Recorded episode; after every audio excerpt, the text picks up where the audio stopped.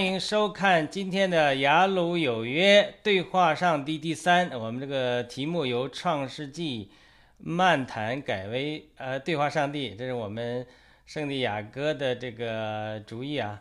呃，我们今天又有了新的伊娃龙腾加入我们，另外还有磨刀石和我们的小芽菜。我们先由伊娃给大家打个招呼吧。嗨，大家好，全球的战友们，大家好，我是伊娃，很高兴在这里跟大家见面，谢谢大家。好的，那那个圣地亚哥，谢谢。哦，好，主持人好，雅鲁弟兄好伊娃好，欢迎伊娃。我们是一个在一个快报组，但是都没有聊过，也没有看过 Ava 这么灿烂的笑容，非常欢迎 Ava 来到我们的节目。然后我们的小芽菜姊妹好，磨刀石弟兄好，我是圣地亚哥，来自 DC 农场，欢迎我们战友们跟我们一起上呃对话上帝，谢谢。Hello，交换给主持人。好的，那磨刀石，谢谢。哦，行，谢谢啊，谢谢雅鲁弟兄啊，雅各姊妹、小芽菜姊妹，还有艾娃姊妹 啊，大家呃，大家平安啊，愿神保守我们呃前面的路，让我们都走在神的光中啊，谢谢。好的，小芽菜隆重出场。没有隆重出场了。好，谢谢，嗯，谢谢雅鲁弟兄。然后呢，呃，今天来了个新战友，呃，就是非常的欢迎，这才叫隆重出场。呃，伊娃龙腾，对吧？好，谢谢，呃，谢谢这个雅哥姐妹，谢谢磨刀石兄弟。然后呢，我们今天呢，啊、有一个就是对话上帝三，呃，所以呢，希望我们这个节目呢，能给大家带来更多的启发。呃，谢谢大家。哦，对了。By the way，我是小芽菜，来自华盛顿 DC 农场，我要把这个给说明了。好，谢谢。好的，那我们就把时间再交给圣地亚哥，给我们介绍一下这次节目这个大概要谈些什么，然后呃，我们再进入这个具体的环节，好吧？嗯，好的，呃，谢谢我们的主持人雅鲁弟兄。雅鲁弟兄既是今天的主持，也是今天的导播，呃，一身兼多职啊，我们非常感谢他。然后呢，这节目呢，我们今天是第三期，前面的两期呢，我们的话题也叫对话上帝。呃，我们之前呢是想要就是嗯从头来查考圣经，呃，虽然不是以查经为主，但是我们设计的是呃从头来来读圣经。后来呢，我发现说，哎，我们还不如大家以这个问题，以大家就是埋藏在心里已久的这些疑问呀、问题啊，或者特别想跟弟兄姐妹分享的这些个点为我们这个主导，然后再由我们的问题、疑问和分享，然后再引出相关的这个经文。我们对这个节目有了一些结构上的改动，然后目的呢，就是旨在引起大家的分享啊、讨论啊，对对这个基督信仰的这个兴趣啊，然后进而对这个圣经有足够的浓厚的兴趣，然后引发去自己去查考一些圣经。我们在这边呢，只是引一个前面投一个石，问一个路，然后抛砖引玉。然后起到一个这个作用，所以我们今天的节目呢，就以我们这个问题题就是分享为主线。好的，所以我们这个这个节目呢，就是以对话上帝，也就是说，我们每个人直接跟上帝对话，把我们的疑问、我们的就是呃对生命的感悟，所有的这些呃埋藏在心底的这些部分，来直接跟上帝有一个对话。然后呢，透过这个上帝的回答，借着圣灵，借着圣经来跟没有中介的直接跟上帝对话。所以，呃，我们就先来到我们的第一个环节，环节一，请杨鲁弟兄放 PPT 的第二页，环节一。第二页是吧？好的。那对，一共有五个 PPT。然后呢，我们先来看第二页。对，对。我们呢，这个一共呢分为两个环节。第一个环节呢，就是呃，我们每个人来发问。所以呢，从我们这个 PPT 上可以看到，说，哎，环节一，我对上帝的疑问。我们今天带来了一共四个问题，我们谈到哪里算哪里。第一个问题呢，是我给大家读一下：上帝既然拣选了以色列人，为什么以色列人还有这么多的苦难？这个发问者呢，是我们 DC 的中原弟兄。这个苦难呢，是一个非常耐人寻味的话题，也是就是当今世界我们每个人都面对的。所以说，提出这个问题呢，是非常有意思的一个话题。好，那我们就先分享一轮吧。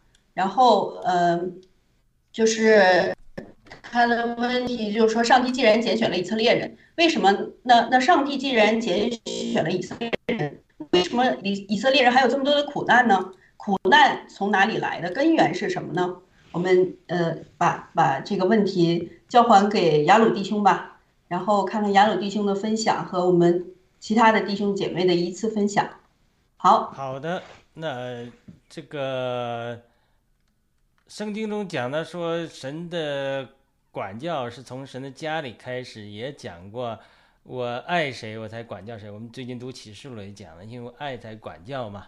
那上帝爱的深，所以管教也会多。那多次主耶稣也讲说，呃，天父，你们地上的父亲甚至管教儿女，何况天上的父亲嘛？所以天父管教以色列人，是因为神爱以色列人。那另外，啊，以色列人也是外邦人的榜样嘛。所以，呃，他这里边还有很多很多的旨意。呃，当然这个苦难有很多了。旧约中过去有苦难，那么就以色列人在耶稣基督诞生之前有很多的苦难。那这些苦难可能就是为了保守以色列人纯这个不要犯罪吧，纯洁，然后能够让耶稣基督诞生。但是诞生之后，比如近代的以色列也有很多苦难，这个就是跟旧约中。呃，神对以色列的应许，这个约很有关系的。特别今天早上我也读了到这个呃这个立位记啊的最后面的，就说这个约，你如果违反我这个约，我就要怎么怎么管教你啊，惩罚你啊。如果你是呃遵守我这个约律法，他就是要加倍这个祝福啊。生命记也都讲到这些，我觉得。这是一个一个一个一个角度吧。好的，我先讲到这里，然后大家聊一聊，聊一聊，我们聊到哪里，我们再呃看看需要再详细讲的时候，我们再我再聊一下。好的，我们请谁先来？自告奋勇的吗？那我们请一吧。好好的，磨刀石，磨刀石，我啊啊，我想啊，这个首先一点就是说，其实是神的爱，对吧？就刚才那个。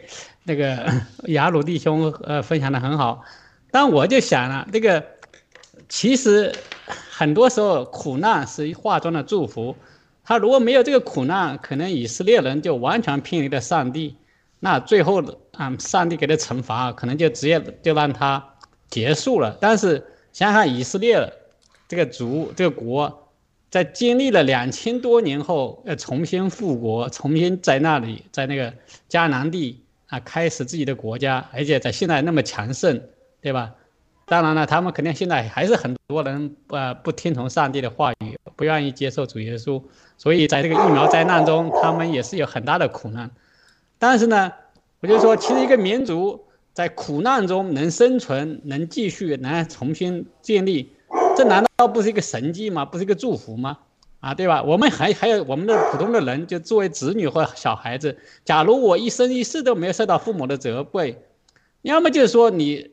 真的是圣人吗？有可能吗？不大可能，对吧？很可能你就是根本就没做什么东西，啊，一点事都没没有成就，对吧？很可能是这样，一事无成，或者什么也什么也没有。哎，没有这样的人能够不被管教下，能够正好啊，成长的很好，成为有用的，或者是至少是对吧？你这样中国一样的，现在那么多人失去了信仰，那这就是可能有有这种缺失的管教的缺失，父母陪伴的缺失。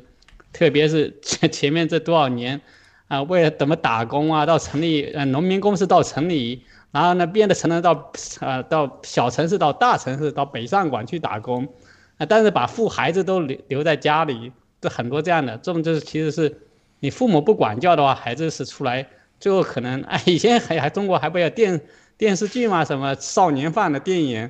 啊，在那个什么一个记者对吧？他外面老去采访，最后结结束的那个影片，就他回家以后发现他孩子也见牢了，对吧？这当然这个就说明共产党的洗脑，就让你去给共产党干活，就不要管家里的事。但是你他也给你反思了，那时候电影还要反思，你老在外面干，自己家里不管，自己家里就出事了嘛。啊，好，谢谢，先聊了这么多。好的，对，好，我来吧。好的。啊，我我的补充呢，就是他为什么会有那么多苦难呢？关键就在于信。其实以色列人之所以能够生存至今，就像刚刚我很同意这个呃磨刀石讲的，也是一个神的奇迹吧，就让他有遭受那么多磨难。但是呢，就因为它里面呢，不是说所有的人都没有信。而是还是有那么一部分人呢，他有坚定的信仰，所以呢，上帝还是给他开的这道门。但是他很多的没有，呃，就是没有得到这个祝福，得到很多的苦难，是因为他们的信的不坚定。这是我的理解。另外一个呢，就是有约柜的那个契约，你没有那个坚定的信呢，你就是对那个契约呢，你总是就是那么，啊，就属于，嗯，比较用我们。怎么讲？就说比较的马虎，也没有去认真的去呃思考，你是应该要遵从上帝的这么一个意志。其实上帝就像我们的家长，他为了我们好，而不是说你要就说哎，我就可听可不听。如果你没有坚定的信仰，你一定就会受到这个就说是很多的一种，不是说给你苦难，是很多的磨练。而这些很多的磨练呢，是让你，如果你真正的是受到了神的祝福，或者你真正有这个信仰，不管你多大的磨练，他一定还是坚定他的信仰。这也就是真正的基督徒是这么做的，这是我的理解。好，谢谢。好的，伊娃。好的，嗯，那我来分享一下，就是说我从我的角度来理解，就是说这个问题让我就。开始呃思考那个就宗教的起源，我我就想这个宗教是怎么产生的？为什么为什么上帝要让以色列苦？呃，我我想，嗯，从我的角度看来，我我就想那个以色列人可能是就是上帝，呃，是上帝最宠幸的孩子吧，呃，然后嗯，要让人开悟呢，我想最。就是最嗯，最好的途径，就是让你体体会那个苦难。人要经历，那就是一人要经历很多，就是说经历苦难、苦痛，所有的那些那些，就说人生里面所有的那些伤悲啊、嫉妒啊，呃，然后仇恨啊或者什么，就是所有这些情绪，啊，然后失落呀，然后所有的这些情绪都经历过以后，你才能从那个痛苦里面悟到什么东西。那上帝呢，是想让你开悟，所以让每个人都去经历这些苦难。然后，如果你有那个悟性呢，你就开悟了。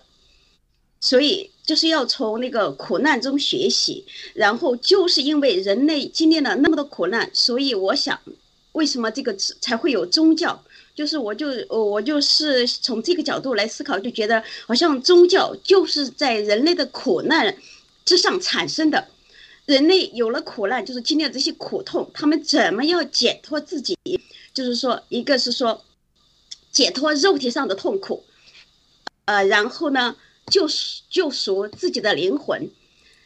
所以呢，上帝就。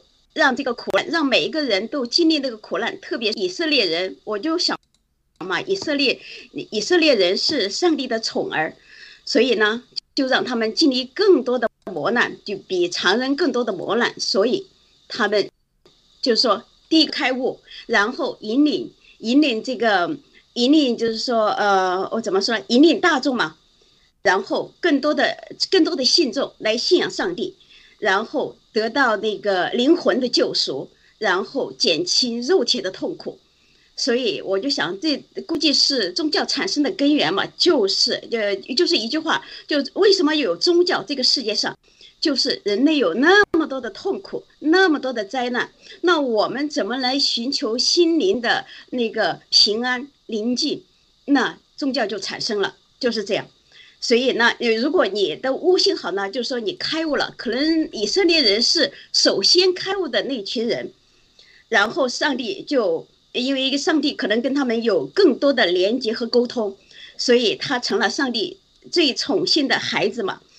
所以为就给他，就说你想，嗯，就就刚才大家那个做的那个打的比方嘛，就是说那父母爱这个孩子呢，可能就要多说他两句，悟嘛。就就说多多的多的教导他一点，然后多说他两句，多责怪两句，好了，他就首先开悟。就说，呃，有一句话叫什么？爱爱之深，责之切。好了，这就是上帝给，就说给更多的爱给那个以色列人，同时当当然也就是多给他们经历一些苦难，然后从苦难中来学习，来进步，来开悟。所以这就是，我就想，这就是为什么宗教会产生，就是来自于人类的苦难。我我就分享到这里嘛，我都不太会说了。啊，你讲的太好了，谢谢大家。好的，小艾菜讲过了吗？我讲过了呀。讲过了，好的。那个你这么一把一讲，我想到一个，呃，马丁路德著名的。名言就是德国改教的马丁路德，他说：“，我们现在人世间的苦难，有的时候这个苦难的人生就好像那个过去那个印刷书打字一样是反的，就看不清楚，不知道是哪个字儿。所以等到这个整个事情完结束之后，它就会印成一个美丽的诗篇诗章。所以有的时候我们在一个局部里看到一个细节的时候，就不不明白一个道理，比如说。”呃，小孩子，我现在带小孩，他非要现在去玩这个。我说我我们一会儿要去做更重要的事情啊，弹钢琴啊，他要非要先去玩啊。我们一会儿还要出门呐，他不听不听就要得也给点一点呃距离啊，让你必须这么做啊。他受一点管教，他他他不懂的，所以他有的时候苦难是因为小孩子幼稚，不能呃看到一个更大的图片。呃，比比如昨天天赐良知大姐在。跟我聊，呃，前几天跟我聊的时候，他说，呃，当然他不是说以色列人在这个大屠杀的苦难是上帝给给他们，不是，我一会儿马上再讲，而是说什么原因？他说说这个上帝有更伟大的计划，就是他说一个犹太人，呃，帮助英国赢得了一战还是怎么样，发明了什么呃一些东西，所以那个英国人就问他说你有什么回报？他说我上帝应许我们要有这个以色列这个国土，那英国人说那你拿回去吧。结果拿回去了，好像他呃，据说啊，天赐良知大姐给我转述的，呃，我对这段历史呃也不是百分之百准确。他就说，呃，大家都在欧洲过的日子太好了，不想到以色列建国，但神可能要以色列复国，这个涉及到人类啊，整个大计划太重要了。以色列人他不肯回去，当然有些苦难，呃来临之后，所以一二战之后反而，呃这个这个逼迫之后，二战之后，反正很多以色列人坚定的回到呃以色列，呃很多人回到以色列还亲吻那个土地啊，这是一个大的图画。那你说以色列复国有那么重要吗？那当然重要，因为它涉及到主耶稣的再来呀，各种情形，它是有非常大的一个图画。这是一个，呃，有的时候我们人不明白，所以就像个倔的驴一样，往一个不同方向走的。有时候神管教我们一下，是因为我们看不见神的引领。还有一个就是说，那以色列有这么大苦难，那难道是上帝用希特勒来惩罚呃以呃以这个以色列人吗？他不完全是的。这里有人的错误，在我多次讲过了。马丁路德改教的时候，马丁路德改教的时候，他是一个极端的反犹主义者。他一方面，他被神大大的使用，呃，被神大大的使用，在德国建立了家庭。他娶了一个修女，建立了家庭，生了孩子。他就设立一个榜样，看我们德国人。我们在这个现代化的过程，当时德国在现代化的过程中受到别人欺负。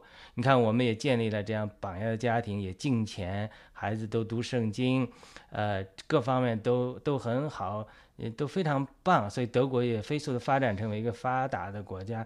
但是，呃，马丁路德犯了一个很重要的错误，他是严重的反犹主义者，写了长篇的大论讲犹太人，规定犹太人这个如果不信耶稣，就把他们财产充公啊，等等等等。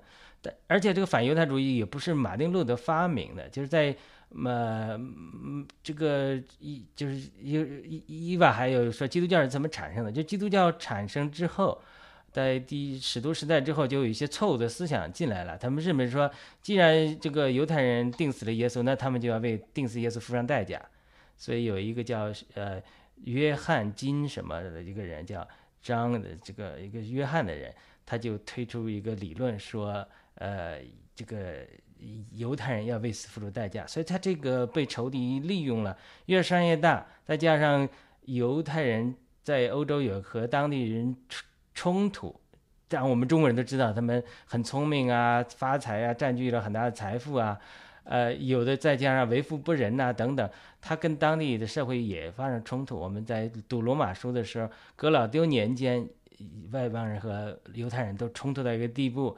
犹太人被赶出罗马，所以他这种古代的圣经中的记载，那个使徒时代都有这种情形的。保罗的书信中，所以他这种犹太人和外邦人的冲突一直在有。那犹太人也不完全都是对的，所以在这种情况下，基督教的一些人错误的一教训发展出了反犹主义，再加上西西方他这个社会中对犹太人的歧视，就逐渐发酵、发酵、发酵。到马丁路德的时候，他又推波助澜，所以。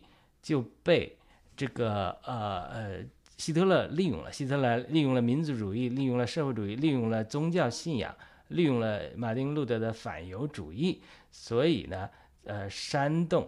当然，基督美国德国基督教的这个信徒的软弱，我们知道彭霍费尔他刺杀了，他刺杀希特勒，他就是在美国。呃，黑人教会一直去呃访问了一段时间，在美国学习了一段时间，跟黑人教会很熟悉，跟一个黑人朋友，基督教朋友很熟悉，带他到黑人教会，正好学习了黑人教会在呃受到的苦难，他就深受启发，回到德国说劝解德国的基督徒不要支持希特勒。现在他刚上台反对希特勒，结果他们都懦弱不听，呃，那那就是彭霍菲尔就越走。越极端，跟呃盖世太保里面的内奸合作，跟英就是和英国的这些间谍合作，然后要刺杀希特勒，也刺杀，炸弹都爆炸了，但没炸那个桌子没没炸死希特勒，所以希特勒把这个彭霍菲尔上来绞刑了。所以这这条路线的斗争，你就看这个马丁路德也好，这些呃反犹主义在基督教里面的渗透也好，你看咱们现在教会都被渗透，对不对？那个时候，反犹主义也渗透到教会里，是一种错误的思想。彭霍菲尔代表的正义的思想，就是说不要歧视犹太人。今天你歧视犹太人的人，你不出来说话，明天就你把你基督徒也抓起来，你也没法说话了。但就跟现在我们反共的时候也是一样，我们教教会也被渗透了，被共产党渗透了之后，那我们现在说你现在不站出来加入爆料革命。那明天你这个教会，你这个也渗透了，也也被控制了。那很多基督徒就是他就软弱啊，他就说他看不到这个，他我们这里站出来，就跟当年彭霍菲尔站出来一样，我们对抗的，呃，当年彭霍菲尔对抗的是这个希特勒利用的这个马丁路德等，呃，错误的反犹主义。那今天我们基督教里面有没有被共产党渗透？没有没有被呃仇敌渗透的思想？我们基督徒应该站来反抗的。现在如果我现在就是现在我们说共产党渗透了教会啊，大家都不敢反。都敢不敢站出来？我们说是上帝惩罚我们中国人，也不完全对，对不对？所以从这个角度来考虑，这事情是非常复杂的。我认为欧洲的反犹主义和对犹太人的屠害是人类的错误，甚至是神学上的错误，导致加上撒旦的利用，呃之后它一个结果。那当然，神有一定的主宰，就是说是在这个。所有的坏事不是上帝啊，这个即使上帝主宰他允许，也不是上帝主动的。比因为上帝设了一个规律，比如说你你现在开着车，你完全有自由。如果你非要开到高速下，从那个高速桥上摔下去，他一定会死的。如果你这么做，也许没有天使会拦住你的。但你这个时候，如果你真非要这样做，你个人的主观意志非要这么做的时候。那你不能说上帝把你从桥上摔下来了，他不是的，上帝是主宰的，但他不是说主宰的一切让你没有自由意志，个人都有自由意志，何况一个德国民族也有自由意志，日本民族也有自由意志，中国民族也有自由意志，他们愿意就作为一个民族集体的选择，特别是集体的恶的选择，包括在巴别塔的时候，他集体要选择作恶，建造巴别塔的时候。那如果不到一个地步，神不干涉的，我们说他们会做成的通天塔的，所以这就非常辩证的一个理解。很多人觉得说，那既然二战，呃呃是这个犹太人遇遇到这件事情，那虽然不是上帝做的，上帝允许这事情，说明上帝在惩罚他们，他这非常辩证的一个一个一个一个解释啊。好的，我先讲到这里，我们再交换给圣地亚哥，是继续讨论这个，还是进入下一个话题？嗯，我也想分享一下我我的观点哈。我们嗯，在在这个话题上停留一下，因为这个苦难的话题呢，是很多人发出来的一个问题。那就这个就这个第四个问题呢，其实它有两个部分，就是我们大家嗯都分享了很多哈。其实它这一个问题里边呢，第一个部分呢，就是这个上帝对以色列人的这个拣选，然后第二个部分呢，就谈到说，呃，我们人呢。来就说揣摩上帝呢，都是按照我们对这个世界的认知哈，我们就觉得，哎，既然以色列人是上帝拣选的选民，是上帝的选民，那为什么他还有这么多的苦难呢？一个就是拣选的问题，一个就是说作为选民苦难的问题。那我我先来谈一下，就是这个苦难，苦难要谈到这个苦难呢，就要谈一谈这个苦难的根源。其实，嗯。呃，雅鲁弟兄啊，磨刀石弟兄啊，Ava 呀，还有我们的小芽菜已经谈得很丰富了。就是这个苦难它的功效，大家谈了很多苦难的功效。比如说，呃，我们很多人都为人父母，都知道说，哎，就是上帝也讲，就是他爱的他必管教，是一个管教的一个功用。然后磨刀石弟兄说呢，就是这个苦难呢是一个化妆的祝福。那从这个苦难，我们就说看一下。这个苦难的根源是在什么地方的？苦难的根源呢，就是嗯，在我的印象当中呢，它有三个部分组成的。第一个呢，就是来源于人自己，就像刚才雅鲁弟兄分享的这一这一段非常非常多的层面啊，就是以这个呃呃德国的这个反犹的这个倾向，以至于最后发展到这个种族大屠杀，它本来呢也是就是从这个信仰的这个根源走偏。造成的，也就是说，苦难的根源之一就是人自己犯错误，人自己犯错误，没有就是很好的听从上帝的话，因为我们人不能出于己意，就出于自己的私欲呢，去惩罚任何一个民族，用这种特别极端的方法，这一定就是肯定是会有偏差的。第一呢，就是人自己的错误。第二个苦难的根源呢，那就是上帝对人的引诱，人呢又去听，呃，不是上帝对人的引诱，是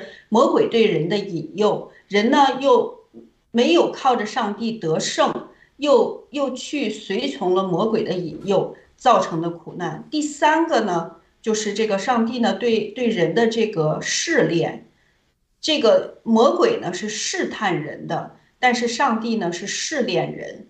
上帝试炼人，就比如说，呃，上帝带着这个以色列人出埃及的时候呢，就在埃及的旷野里边，先呢看他们到底听不听上帝的话，然后呢，先没有给他们水喝，看他们怎么解决这个问题。就像我们为人父母，我们就说是就是试炼我们的孩子，是出于让他长大，让他更加的就说学道理，而不是去提，就说戏弄他，或者说我们觉得。呃，就是呃，让他我们去给他一个陷阱，让他掉到陷阱里，我们再去救他，然后就觉得很好。其实上帝呢的上帝的底线呢，就是上帝不作恶，所以说就是基于这些这些个因素互相的这种制衡，上帝他是非常有原则的。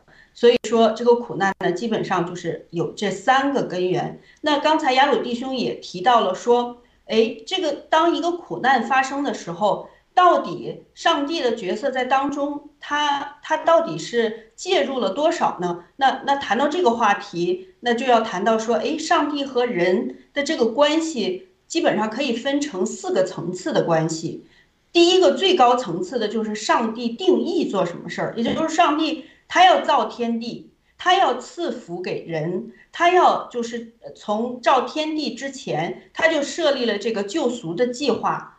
就是他知道人会犯罪，人的结局是什么？他也就是嗯，设定了这个救赎的这个计划，就是耶稣这个救赎的计划，这一整套的计划，上帝是定义这样去做的，就是没有不跟人商量的，就是他已经设计好了。比如说我们我们呃一对夫妻结婚了，呃想要一个 baby 的话，我们是不可能跟先跟 baby 去商量的，肯定是就是。夫妻两个人有这个计划，然后就有了这个孩子。在有这个孩子之前呢，就为他准备了一切，是这个样子的。第二个层次呢，就是上帝引导人去做什么，也就是说，上帝把他的话留给我们，让我们去读他的话。然后呢，当我们遇到困难的时候呢，我们求问上帝，上帝就借着他的话来告诉我们怎怎样走这些道路。那第二个层次就是上帝引导。那第三个层次呢，就是上帝。默许，就是人呢会任性，像小孩子一样，我一定要去做什么事情，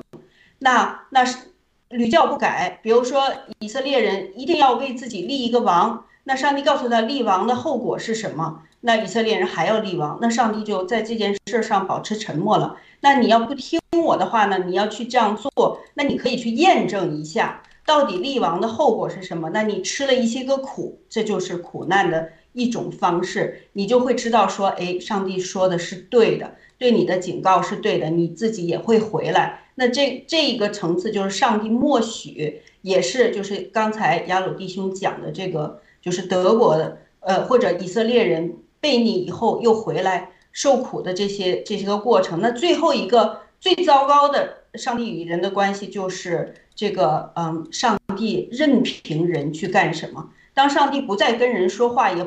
不再垂听人的祷告，就是说人已经悖逆到一一个程度，也不在乎有没有上帝，完全不在乎上帝对人的留下的这些教训的时候，那上帝也就不再去管教了。这是就是这四个层次。那那讲到这儿呢，就是说我们大家慢慢的就有一点点感受，就是说这个苦难到底是哎。谁谁造成的哈？这个上帝在当中，他的角色是什么？好，我们在这边呢都分享了非常多的内容。那我们就这个问题的两个部分，拣选和苦难，我们简单的来看一看，这个上帝呢是如何拣选以色列人的。我们读一段的经文，它是在请雅鲁弟兄放第三章的 PPT，也就是环节二，然后上帝如此说。我们大家一起来读一些的经文，我们看一看，哎，上帝是怎么样来拣选以色列人的？以色列人到底是怎么回事？为什么叫以色列人？哈，我们从这边来看。好，环节二，哎，经文打出来了，《创世纪》第三十五章的九到十二节。那我们还是呃依次的读吧。雅鲁弟兄、磨刀石，就按照刚才我们回答问题的方法。把它读过来，好不好？还交给主持人雅鲁弟兄，谢谢。好的，我们一人读一节吧。我先读前面的相关圣经经文答四：上帝既然拣选了以色列人，为什么以色列人还这么多的苦难？经文创世纪三十五章九至十二节，神对以色列的拣选。那我们请呃磨刀石读好了，呃一啊，九到十二节，然后我们下一那我都读完啊对，好。雅各从巴兰哦，雅各从巴旦亚兰回来，神又向他显现，赐福于他，且对他说：“你的名原是雅各，从今以后不要再叫雅各，要叫以色列。”这样他就改名叫以色列。神又对他说：“我是全能的神，你要生养这么多，将来有一族和多国的民从你而生，有君王从你而出。”我所赐给亚伯拉罕和以撒的地，我要赐给你与你的后裔。阿门。好的，那我们读下一个经文，然后我把它转过来。这个是呃出埃及记二十章一至六节，那个小芽菜你能看得到吗？看得到了吗？是 Hello，那那那个伊娃来读好了。呃，小芽菜你读好了。呃，从这个呃呃第一节开始是吧？六节，对，神吩咐这一切的话说。啊、第一就是神吩咐这一切的话说：“我是耶和华你的神，曾将你从埃及地为奴之家领出来。除了我以外，你不可有别的神，不可为自己的雕刻偶像，也不可做什么形象，仿佛上天下地和地底下水中的白雾，不可跪拜那些像，也不可侍奉他，因为我是。”而因为我耶和华你的神是忌邪的，神恨我的，我必追讨他的罪，自父及子，直到三四代；爱我、守我诫命的，我必向他们发慈爱，直到千代。谢谢，阿门。好的，我们回来，让我们交给雅各。嗯，好的。那这两段经文呢，就是简单的讲了这个拣选和苦难的一个方面吧。呃，从这个就是说这个苦难，呃，埃出埃及记的二十章一到六节，那上帝呢，他的原则是非常清楚的，我们也非常清楚，就是说，呃，耶和华神呢，在救这个以色列人出埃及、脱离这个为奴之家的时候，在路上就颁布了十诫给以色列人，都有印象哈。前四条呢，就是呃讲以色列人的信仰的部分，就是怎么样侍奉神，怎么样来敬拜神。然后后六条呢是人与人之间的关系，人与人之间关系第一条呢就是要孝敬父母，以便你在这个地上的日子可以长存。还有还有包括了说，其实就是说私有财产神圣不可侵犯。在十诫里边也有表现，我就大概的就是介绍一下。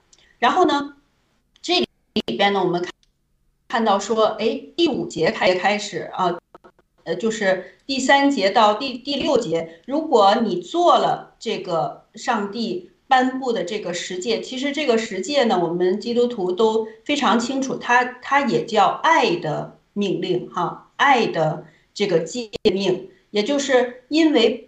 为了保护以色列人，为了要让以色列人蒙福，当然呢，这个就是这个神的这个祝福呢，是从以色列人开始。后来我们就知道说，读到新约就知道是从以色列人传到万邦的，就是这样一一个邦一个邦国的这样传开来。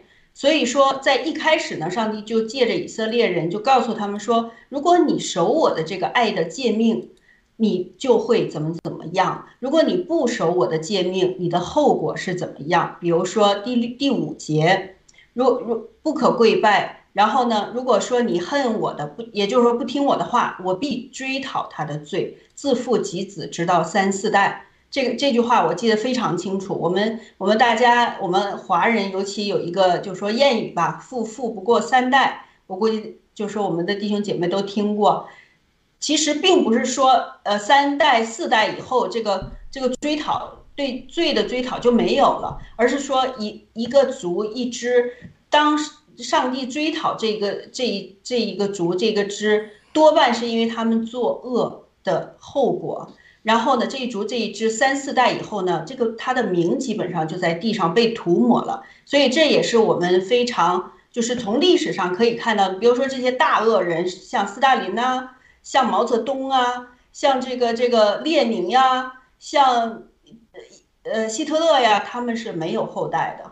就是在这个地上，我们是看不到，没有人跳出来说，哎哎，大家你们好啊，我是我是希特勒的儿子啊。我是希特勒孙子，我叫某某某是没有的。所以说，上帝呢就在这边就警告他的选民了，就是说你要是这样去做的话，不听我的话，就会这样的后果。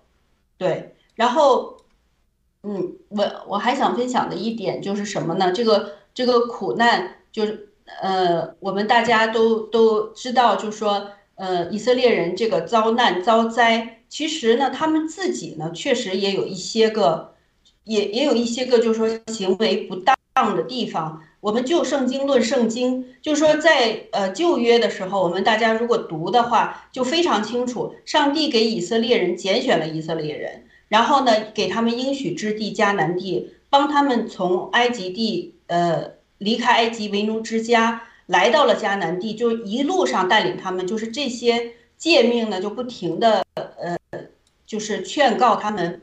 就说引导他们，但是以色列进了迦南地以后，把周边的这些外邦人，他们拜偶像啊，他们淫乱呐，所有的罪，以色列人都试了一遍。基本上，我就说，我我们如果说慢慢的再提问题，再读其他的经文，我们就知道。所以说，这也是以色列人，上帝在那个时候就跟他说：“如果你不听我的话的话，你你就会在这个世界上，在万族万邦之内被抛来抛去。”所以说这些事情呢，就是说都是讲的很清楚的，都写的白纸黑字的放在那儿。所以大家就是基本上谈到这儿呢，就引入这一两段的经文，就对这个拣选和苦难有一个就是印象了。好，我就先分享这么多，谢谢。好的，那我们我提一个问题，大家讨论一下啊。那我们讲以色列人这苦难这么多啊，是神拣选他们，神要使用他们，神要成全他们，而且神跟他们立约，他们违反了约神。那那我们作为中国人讲，我们苦难还少吗？呃呃，文贵先生讲这个，有的时候想这个中国人好像是这个受到咒诅的民族一样，真的咱们还不够呃苦难吗？所以，如果这些苦难还不能让我们觉醒的话，你还要多少苦难才让我们觉醒，对不对？为什么有这些苦难？就是我们神，我们本来中国人是敬天敬神的民族，呃，至少这个在远古的时候，呃，这个我们有一个战友啊，基督徒战友叫南山隐者，他一直认为孔子啊，甚至之前的傅里之前的都是。那个时候认识神的，特别我们中文中有很多的文字中显示的这种圣经的真理啊，都启示出可能整个古代早先的人，他们真的是敬神的，而且认识上帝的。那只是后来这种偶像啊，这不断的入侵中国，中国人才慢慢越偏离神，越偏离神才越受到神的管教。这个这个这个循环就很久很久了。那我相信，我们现在中国人进到一个千年甚至几千年的一个大转折，我们要大幅度的转向神，大幅度的回转向神，又会有上亿甚至几亿的人得救，这个都有可能，因为这是一次大复兴。中国接着爆料革命会成为一个民主、自由、宗教自由、信仰自由的国家，那么信仰层面也会大大的复兴。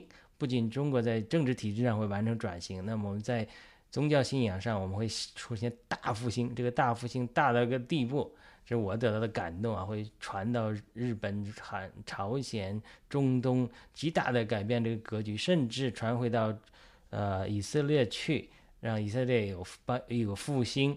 呃，我在这个很多的感动中看到大批的华人传教士将来被差遣到世界各地，甚至到输到欧美啊！这对西方。这个这个这个很多人也都这样的呃印证啊，就是说，中国的大复兴不仅要改变中国，而且改变中国周边地貌，甚至改变整个世界的局势。所以，我们中国人在这个时候，我们真的要思考以色列的历史，我们也是神拣选的民族啊！不要以为以色列人，嗯大家进葡萄园的时间不一样，为主做工的时间不一样，但是我们这个道理都是一样的。呃，我还想到一个点，就是说，呃，主耶稣有个肉身的兄弟叫雅各，他写了一本书叫《雅各书》，他在这个里面就提到说，神不施有人，神不施有人，是罪私欲怀罪私欲怀胎。生出罪来，最让人陷到世有之中。换句话说，这个不是上帝来试诱你，来惩惩罚你。很多的时候不是，是你这个里面这个私欲怀胎，这个罪就好像这个种子一样，种到这个呃里面了，它就它就产生这个这个这个结果。所以呢，呃，这个是。这这个就是又回到我们前面讲的这个自由意志、神的干涉、神的主宰和人的罪这种互动的关系。你比如说，我们常常讲，一个人女人被强暴了，她怀孕生了孩子，那这个孩子她是按说她是因为呃因着强暴生的，因乱着生的，难道这个孩子他就常常长大的时候受到社会的歧视，他就会觉得说这是上帝害我，我来到这个世界上是是世界不要我的，是上帝害我的。呃，那他跟上帝质问的时候，说是上帝害我。那上帝说，他不是我害你啊，是 是另外一个人犯罪了。呃，上帝设了这个律，他男女结合之后，他会有生一个孩子，对不对？他在这种律之下，上帝他有他的一定的给人的一个自由意志的空间之下，他不是说上帝害你，反而是上帝爱你。比如说亚伯拉罕，呃。这个神的旨意对亚伯拉罕和以那个撒拉是要生个儿子来做亚伯拉罕的继承人的。亚伯拉罕等不及了，撒拉也没信心了。他们家俩出个主意，好吧，让我的使女夏甲跟你，呃，生个儿子吧。夏甲跟他生了儿子，生个以实玛利。生了之后，他以撒这个后来这个神又眷顾撒拉，又给他生了个以撒。好了，这个时候以撒跟以实玛利产生矛盾了，夏甲。呃，歧歧，因为怀孕歧视他祖母撒拉，这个圣经的记载，以实玛利也嘲笑呃以撒。那神神的主宰旨意是让以撒承继亚伯拉罕的产业。现在这个时候，第一次以以以这个下下家跑出去了，主让他回来，说你回到你主人那里。第二次等以撒生出来满月了，这个时候撒拉说你把这个以实玛利赶走，把下家赶走。这个亚伯拉罕很是很难过啊，不想赶走。这个主人对他说：“你听撒拉的，把他们赶走吧。”赶走之后，神对呃夏家和以实玛利在旷野就哭啊，说我这个饿又饿又渴要死了，怎么办呢？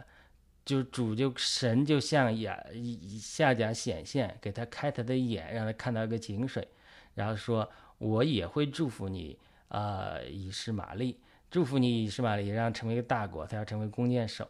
那好来，我们就从这个角度来讲。那你说以实玛利生了之后，就是以实玛利就是呃，据说是阿拉伯人祖先，他就觉得啊，我们不是被拣选了，我们被抛弃的民族。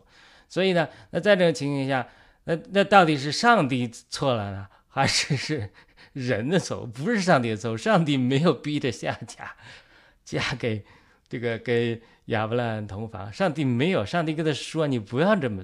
呃，上帝说：“我跟你应许的后裔才是你的后裔，是以撒，是是人的错误，人的错误进来之后，这就是个像我们常常讲这个，马上我们交给磨刀石匠，他这个这个量子理论，它是个变量。神有个主宰的旨意，让亚伯拉罕跟以呃撒拉结婚，生出以撒来，就不会有以以阿拉伯人的这个这个不是这个这个以以实玛利这个麻麻烦。但是他人他变量进来了，人他有主观意志啊，他不听上帝的。”他就让夏甲跟亚伯拉罕生生出以实玛利来，以实玛利到时候带来很大的麻烦，让这个以撒很麻烦。不光是以撒活着的时候嘲嘲笑他，圣经讲嘲笑他，而且以实玛利的后裔一直逼迫，一直和以撒的后裔斗来斗去，到了世界是和平很多问题。那你现在说到底是谁的错？呃，而且到以赛亚十九章就有一个解释，以赛亚十九章说，他说。以色列是我的百姓，埃及是我的选民，呃，是呃，埃及是我的呃，这个以以色列以色列是我的产业，吧？埃及是我的百选百姓，然后呢，这个呃以是马这个这个亚述是我手的工具，他就是最后说这三地要打通一条大路，从埃及一直打到以实玛利，然后又打到这个耶路撒冷，打通一个道路，就是以在这个道路上都满了对神的敬拜。换句话说，神的智慧就这个时候就进来了。是的，你你有埃及，对不对？我以色列人是神拣选的，但是呢，我有一天把你带到埃及去，在那里接受保护、生延、生息、繁衍，生了一大堆人。但这个过程中，你基本上产生了以实玛利了吗？你是逮麻烦的，那我就神就万有主宰，就是利用以实玛利。如果没有以实玛利的话，雅约瑟就不会被贩卖到埃及去，因为是约瑟是被他哥哥们卖给以实玛利的后裔。对，做商人的以实玛利的后裔把他带到埃及去，他在埃及受到了训练，然后积累了这个财富，最后有一天灾难世界临到这个世界的时候，然后以色列埃及以这个约瑟的哥哥们和他的爸爸雅各才能到埃及躲过那个灾难，躲过那个灾难之后，他又上来打败那个迦南的人，然后就打通了从埃及经过以实玛利。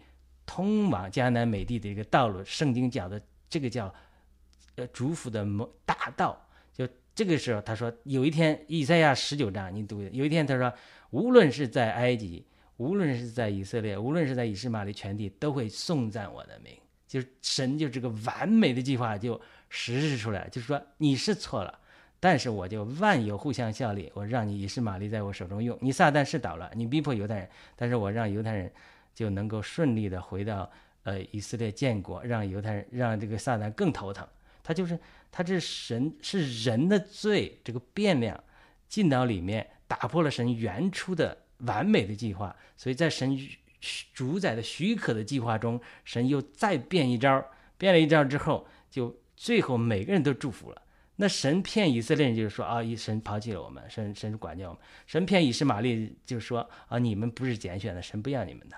你们是人类错误在带来的，所以神神没有骗，是魔鬼骗。对，你口误了，要对对，就是说他魔鬼说，呃，欺骗他们说啊，这是神对不要你们，对埃及说啊，这是神不要你们。其实神又爱埃及，又爱以实玛利，又爱以色列。好了，我讲这个量子理论，没有我们这里没有比磨刀石更懂的。我们只有最后九分钟了，我们每个人给大家每个人两两分钟。一分钟到两分钟总结一下，我们不能谈呃这个灵魂有温度的话题了，我们下次再谈。这是小孩才有好几次的这个问题啊。吴老师，请每个一两分钟总结一下。啊，好，谢谢雅鲁弟兄的分享啊。我这 我这上上几周刚好有一个去非洲啊。这个穆斯林国家宣教的牧师啊过来分享啊，就是说，也是从我们大陆出来的。我们感觉就是，其实真的是啊，不管从怎么样 看中国的文字，我们这个原文字都跟神是完全契合的，至少是记述神的圣经里的故事，他们都在字中文字里有记述。另外呢，我们很多的华人牧师也开始看到了在非洲啊。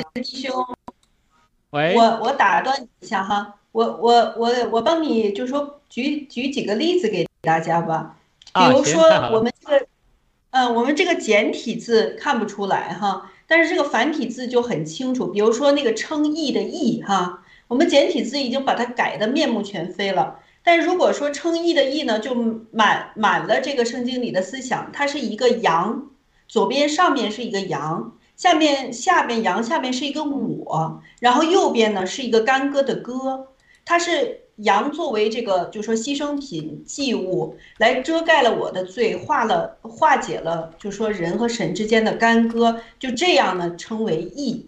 这是我们汉字，就是真的是蕴含了就是这个人我们人类和上帝之间的这个特别紧密的关系。毕竟就是说华夏的这个文明，它的时间是非常长的。其实，在我们这个就是这个文字里边，是是看得到，就是这个上帝跟人类之间的这个关系的。然后我我再很快的举两个例子，比如说禁止的禁，它上面呢就是一个也叫禁果的禁吧，上面是一个林，下面是一个示，就是一个在一个树林里边。上树林里边有一个告示牌，也就是这个禁禁止的禁，它就是一个禁果的禁的意思。这也和就是创世纪里边分辨善恶树的果子，上帝设立了一个这个诫命是有很大的关系，禁止人们去做什么。然后那个贪婪的婪也是上面是一个林，下面是一个女，也就是这个呃我们的这个呃第一个女性，她她叫夏娃，然后呢她就。吃了这个贪恋这个果子的，呃，好做食物，又颜色又好，所以这就是蓝的所在。所以，我们这个汉字里边确实是蕴含了这个上帝和我们人类之间的关系。好，赶快交回给磨刀石，别让磨刀石弟兄忘掉。好的，啊，我哈哈，谢谢啊雅哥的啊补充。对，我就想到我们的，其实我们古中国也是称为神州之地，就是我们古代一直是见神的啊。我们是，啊，我看了这，我看了很多一些介绍，也是七哥也介介绍了啊，这个注注呃，什么文化出啊，就 那个杭州那边那个文化那边玉器都是建神的工具啊。不管怎么说。然后我们呃那谈到了那个以赛亚书，就是说三国一律。其实，在圣经里就谈到了神不仅说把是以色列作为选民，其实呢，其他的各族也会他祝福那个亚伯拉罕。哎，其实地上万邦也会因亚巴拉亚伯拉罕的这个祝福而得得福。啊，最后在亚以赛亚书里写到了那埃及我的百姓。亚述我所的工作，以色列我的产业都有福了。对对对。所以最后其实神这些都我们都是神的子民，只是呢神以 以以色列为一个榜样，作为管教的呃产业来告诉世人啊这个过程啊，所以我们也是也不要说我们去跟以色列人去比，其实我们也是神的儿女，只是我们要回到这个神的怀抱中，同样就是说要接受主耶稣。让他见到我们心里，然后我们就有更多的呃神圣灵就会在里面动工，啊，就就是说说不出的我们听不懂的话语，就说的话语替我们祷告，让我们与神的关系更加亲密，啊，所以呢，我觉得我们大家呢，就是啊，真的是愿意跟呃把自己谦卑下来，啊，让神来亲自动工啊。所以我觉得这次苦难呢，我自己也有一些感受啊，就是我这这呃在信主的过程中也是也经历一些苦难。假如不苦难的话，我可能也不会去寻求主啊。就是说我知道是有世上有神的，但是我可能会认为日子过这么好，干嘛要去找这个，对吧？虽然有神，但是我我可以就是说，因为我们受中国文化的影响，就是说是啊。就说见鬼神而远之啊，就是说你好像就过好日子日子就行了。其实你看到这个，我们人还是通过这个管教才能得到这个祝福。有时候有个苦苦难啊，所以我也现在也是，就是说我们要正确看待这苦难，也是。但是呢，我们要相信啊，神是存在的，我们就是呃，神就等着我们回到他的怀抱啊。谢谢。好的，呃，伊娃，谢谢。没有开麦。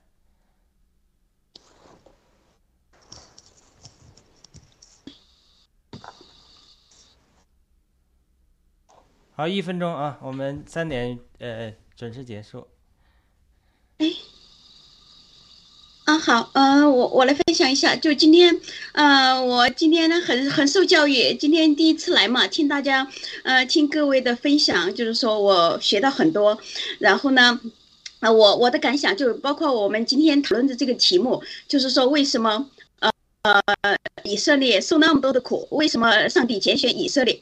现在我就联系到我们这个这一群新中国联邦的人，呃，因为我们一直跟随七哥嘛，就听他的那个呃那那个大直播，然后就讲到为什么我们中国人有那么多苦难，就像嗯以色列人那样有那么多苦难，是因为什么？是因为我们中国人没有信仰。那好了。等到我们就是说，呃，把共产党这个邪党给消灭了以后，我们恢复我们的信仰，然后相信神的存在，相信世上的真善美。那等我们有了信仰的时候，那上帝就会真正的就是说关照我们，然后我们就会最终寻求到那个真理和幸福。这就是我的感受。好的，小芽菜，谢谢。好，我就八分钟吧。嗯，我觉得现在就像齐哥讲的，大重启已经开始了。那对我们整个中华民族，对整个呃大陆的这么一个拯救呢，也开始了。所以呢，我们都要做好准备，恢复我们的信仰，恢复我们的就是整个呃跟着新中国联邦，就是实现一人一票的民主自由的社会。那我们的未来，我们心中哎就是整个的中国人的这么呃美好的未来一定会到来。因为怎怎么讲呢？现在就是神与魔的决斗，那我们就是神代表的这一。